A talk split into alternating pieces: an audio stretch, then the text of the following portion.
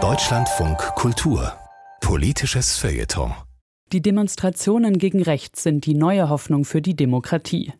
Für viele sind sie ein Zeichen, dass es die bürgerliche Mitte noch gibt, dass sie sich mobilisieren lässt und weiß, was auf dem Spiel steht. Wogegen sich die Proteste richten, ist klar. Nie wieder Faschismus steht auf den Bannern, Menschenrechte statt rechte Menschen und die AfD ist keine Alternative. Die Historikerin Christina Morina fragt sich allerdings, warum der Begriff der Republik beim Wofür der Proteste bisher keine Rolle spielt. Es sind nicht einige versprengte Montagsdemos, die seit Wochen das Land bewegen. Es sind Hunderte von Großdemonstrationen überall in Deutschland. Sie sind Gesten zivilgesellschaftlicher Auflehnung, ein Versuch der Mitte der Gesellschaft höher und sichtbar zu sein, gegen rechts und für die Demokratie. Was sagt diese Auflehnung über den politischen Moment, in dem wir leben? Auf welchen Begriff lässt sich bringen, wofür gerade so viele Menschen in Deutschland auf die Straßen gehen?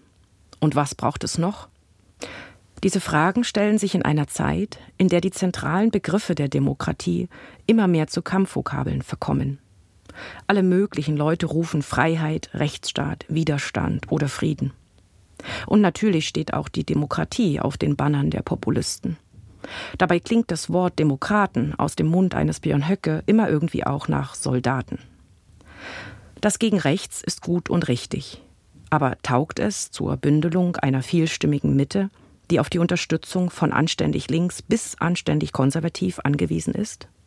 Ich finde es auffällig, dass von dem, was unser Gemeinwesen ist, nämlich eine Republik, in den Diskussionen um die Mobilisierung der Gesellschaft kaum die Rede ist.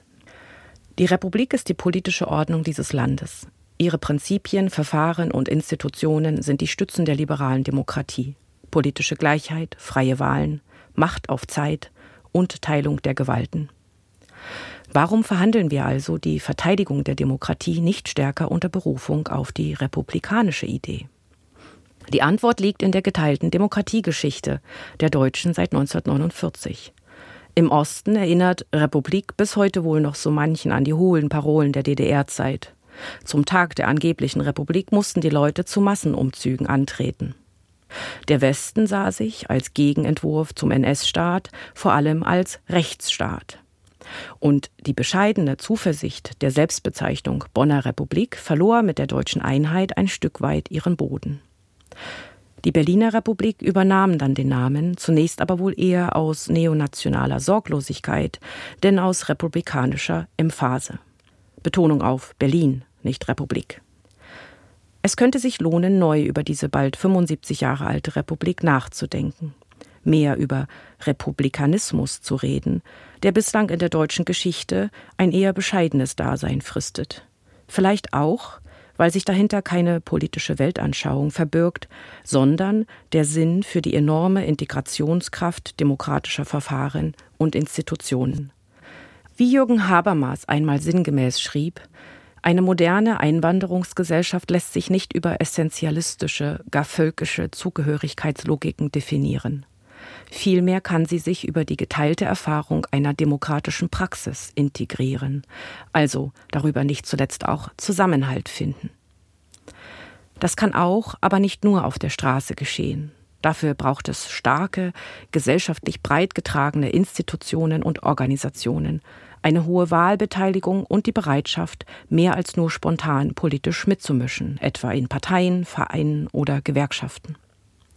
Und es braucht eine politische Führung, die an die Rahmenbedingungen denkt, die nötig sind, um republikanische Beteiligung zu erleichtern.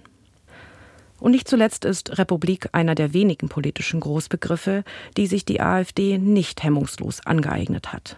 Was wiederum belegt, worum es dieser Partei wirklich geht. Oder vielmehr gerade nicht geht. Es gibt also gute Gründe, sich im Ringen um das Dafür und Dagegen auch über die Idee der Republik neu zu verständigen. Das war die Historikerin Christina Morina mit einem politischen Feuilleton auf Deutschlandfunk Kultur.